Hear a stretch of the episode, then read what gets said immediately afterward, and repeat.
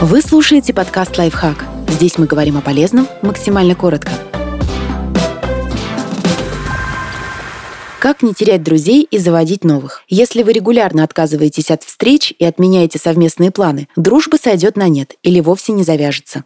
Делайте первый шаг. Говорите людям, которым испытываете симпатию или уважение, что они вам интересны, и вы хотели бы с ними общаться. Если они не разделяют ваш интерес, ничего страшного. Но не упускайте возможности узнать кого-то только потому, что боитесь показаться слишком навязчивым. Не бойтесь быть уязвимым. Рассказывайте о своих проблемах и спрашивайте людей об их трудностях. Не встречайтесь только в барах и кофейнях. Приглашайте друзей к себе домой. Дарите продуманные подарки. Для дружбы важно, чтобы вы принимали друг друга такими, как есть. А это невозможно, если вы никогда не показываете свои слабые стороны.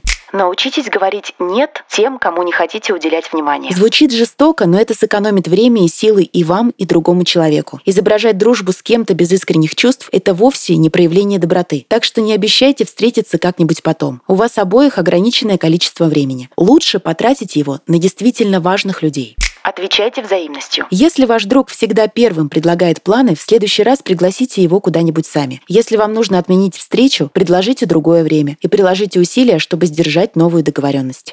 Поддерживайте важных для вас людей. Иногда друзьям нужно ваше физическое присутствие. Иногда просто эмоциональная поддержка. У вас всегда найдутся другие дела и обязанности. Но если регулярно делать выбор в пользу них, а не друзей, от дружбы вскоре ничего не останется. Чтобы ее сохранить, стараться должны обе стороны.